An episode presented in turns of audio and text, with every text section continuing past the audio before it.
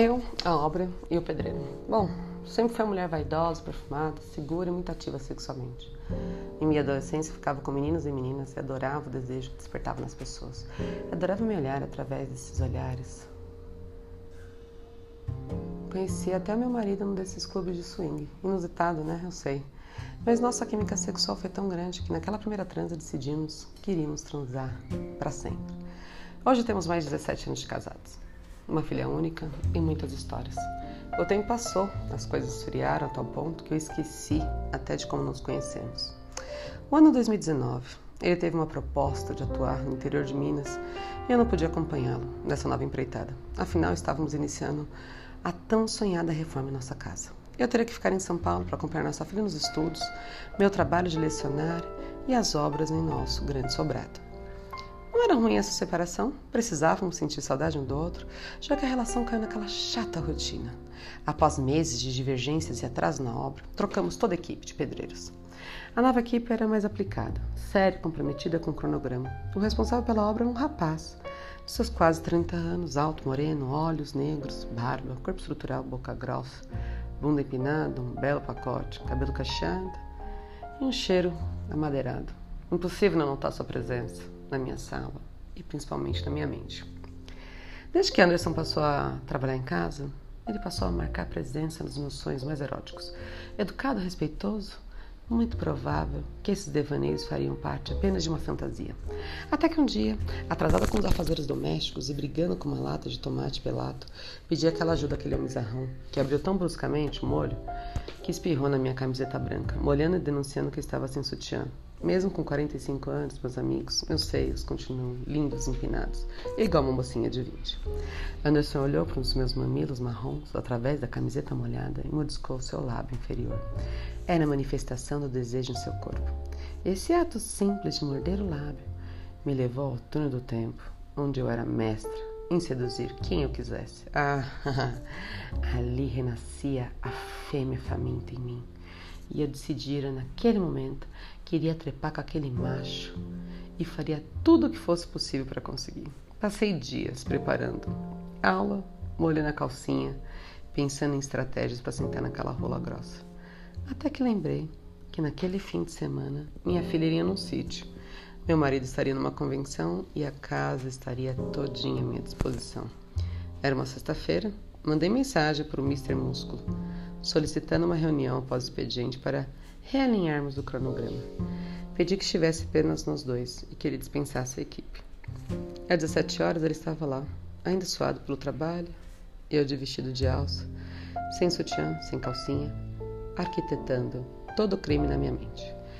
Sentada na mesa da cozinha, junto à planta da casa, a agenda cheia de dados, pedi um minuto, trouxe um litrão, afinal estava calor e eu precisava quebrar o gelo onde eu tinha certeza que havia muito fogo. Ele aceitou a cerveja, começamos a conversar sobre datas. Fingi que tinha perdido meu óculos e sentei ali solado para melhorar entender tudo aquilo que eu não fazia a menor noção do que estava acontecendo. No terceiro copo, já um pouco alterada e excitada, coloquei minha mão em sua coxa e ele automaticamente mordeu novamente o lábio inferior. Perguntou sobre minha filha e meu esposo. E eu disse que estávamos apenas nós dois naquela casa. E que apenas segunda-feira estaria cheia novamente. Recado dado. Hora da história ter outra pegada. Esperto como ele era, já havia entendido que estava numa armadilha e que não restava mais nada a não ser fazer que era me foder enlouquecidamente. Ele se aproximou, perguntou se eu não tinha alguma outra lata de tomate para abrir e assim admirar meu peito molhado. Eu disse que não precisava, que era só baixar a alça do meu vestido. E assim fiz. Fiquei ali, comecei exposto, e ele olhava no fundo do seu olho e via a chama do desejo. Ele se aproximou, tocou meu seio, abocanhou. Ele segurou com as duas mãos cada peito e lambia com sua língua, com sua língua grossa toda minha auréola, mamilo e colo. A sensação era incrível e intensificava quando ele enfiava sua mão grande na minha buceta molhada, dois dedos me penetrando enquanto o dedão circulava a porra do meu grelo. Eu sussurrava de tesão e pedia para que ele me comesse ali mesmo. E aí ele levantou no quadril, me colocou ali deitada na mesa, aonde via a planta da casa. E ali mesmo ele caiu de boca na minha buceta. Uma cachoeira foi se formando ali. E só a língua ia passando em cada lábio que eu, que eu tenho. Enquanto Ele deixava a ponta do nariz roçando meu clitóris e o queixo flexionava por toda a minha vulva. Ele falava: Deixa eu beber seu mel gostosa. Goza na minha fuça. E eu gozei. Uma, duas, três, quatro. De maneira cíclica. E quase no fim de um orgasmo, ele me puxou para a ponta da mesa e sacou seu pau ali de fora. Eu, deitada com a cabeça para fora da mesa, começava a mamar sua pica grande e grossa. Como era gostoso sentir o salgado de sua pele na língua e sentindo cada vez mais o seu pau grosso, delícia em meus lábios. Ele me puxou para cima e, e, enquanto eu mamava seu pau, ele urrava de prazer. Até que ele me levantou, beijou a boca, com aquele gosto de buceta, e eu com gosto de rola, um encaixe perfeito de dois botões louco para fuder. Enquanto me beijava, ele me levantou no colo, encaixou suas pernas na minha cintura e foi me levando até a cama do quarto de hóspede. Me jogou ali, colocou minhas pernas em seu ombro e enfiou aquele pau imenso na minha buceta. Aquele frango assado era digno de um retrato cinematográfico. Eu só gritava: soca, filha da puta, soca, mete com força, enfia. E assim foi, num misto de britadeira e xande da harmonia do samba, que alternava em cada medida forte e rebolada.